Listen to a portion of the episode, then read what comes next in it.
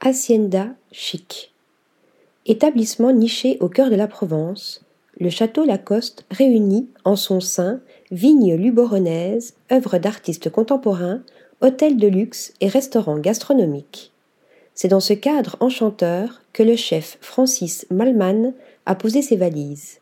Celui que l'on nomme le maître du feu argentin embaume la garrigue environnante de ses oranges et betteraves cuites sous la cendre, de son agneau rôti sur les braises ou de ses poissons fumés au-dessus de la plancha. Une cuisine enflammée, aussi colorée que savoureuse, qui se déguste en terrasse durant les beaux jours. C'est peut-être là le secret de chef qui confère aux plats de Francis Malman leur goût inégalé, la générosité et l'art du vivre ensemble. Article rédigé par Yaël Nakache.